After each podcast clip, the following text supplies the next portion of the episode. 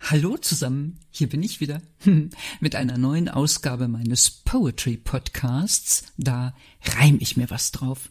In der heutigen Folge geht es um ein Kölner Unternehmen, das soeben angekündigt hat, auch im kommenden Jahr wieder nicht planmäßig zu funktionieren.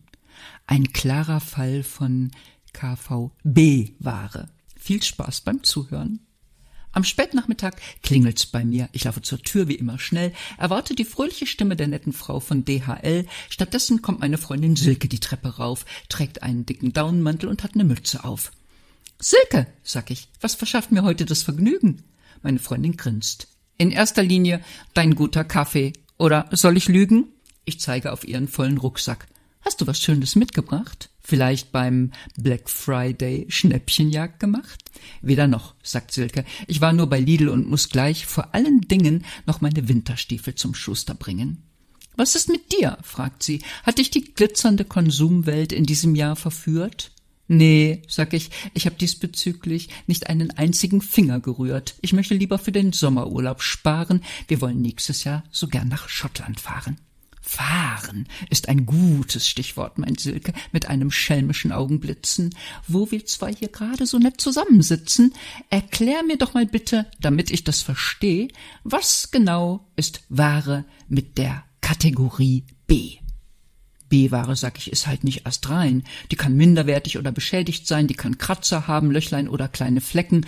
Die solltest du vorm Kauf immer gründlich checken. Ich habe aber auch schon völlig makellose B-Ware in Geschäften gefunden, sag ich, und oft war das mit sensationellem Preisnachlass verbunden. Während ich rede, sieht meine Freundin plötzlich hochzufrieden aus. Dann ruft sie beinahe triumphierend, haha, genau darauf wollte ich hinaus.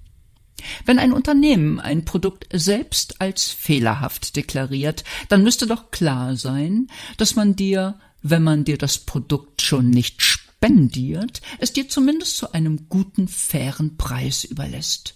Du stellst bei genauem Hinschauen möglicherweise keinen Mangel fest. Es ist jedenfalls nicht so, dass du der schlechten Qualität wegen stöhnst und trotzdem richtig krass für ein Erzeugnis löhnst. Stimmt, sag ich. Aber was hat das mit Fahren zu tun? Entfernst du bitte mal den Schlauch, auf dem ich stehe? Da beginnt meine Freundin breit zu grinsen und nennt nur drei Buchstaben. K, V, B. Bei dieser B-Ware, wie schon der Name sagt, wird der Preis keineswegs herabgesenkt. Nein, bevor uns das Unternehmen trotz nachweislich schlechter Leistung auch nur einen Fahrschein schenkt, müssten wahrscheinlich in sämtlichen Fädeln, und ich spreche wirklich von allen, mindestens drei Monate lang komplett die Busse und Bahnen ausfallen. Über eine gemäßigte Preisanpassung, wie das heute heißt, würde sich ja keiner beschweren, wenn da nicht die täglichen Ausfälle und Fahrplanänderungen wären. Erst gerade hat die KVB-Chefin die Kölnerinnen und Kölner höchst selbst darüber informiert, dass sich an der katastrophalen Dienstleistung auch im nächsten Jahr nichts ändern wird. Ha, nun gibt es da eins, und das ist für die Millionenstadt Köln wirklich großer Mist dass in der Scheidweiler Straße nach Corona direkt ein neues Virus ausgebrochen ist, das die Fahrer offenbar zu Hunderten ans Bett fesselt und den ganzen Betrieb lähmt. Und weil sich das Unternehmen bekanntlich für nix, aber auch gar nix schämt, wird sogar auf eine Weise, über die man weinen müsste, aber notgedrungen lacht, aus diesem eigentlich nicht hinnehmbaren Zustand kurz ein Werbespruch gemacht. Ihr habt verpennt, wir sind euer Alibi.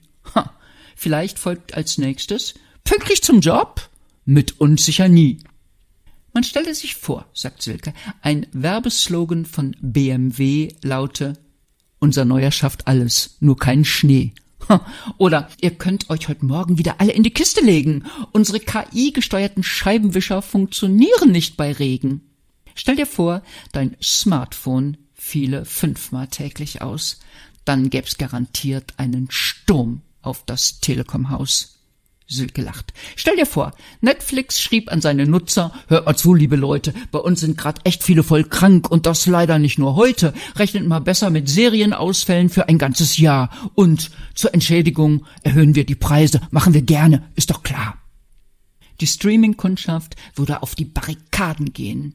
Doch Kölner Straßenbahnbenutzer bleiben geduldig an den Haltestellen stehen, wo ein leuchtender Schriftzug zum siebten Mal an diesem Tag darüber informiert, dass im rechtsrheinischen Stellwerk wieder was nicht funktioniert. Und dass man auch deswegen Probleme mit dem Zeitplan hätte, weil, ja, hm, mindestens die Hälfte der Fahrer lag ja krank im Bett. Du hast ein Vorstellungsgespräch, sagt Silke, willst pünktlich sein und nix riskieren, tja, dann musst du dir halt schon drei Stunden im Voraus den Arsch abfrieren.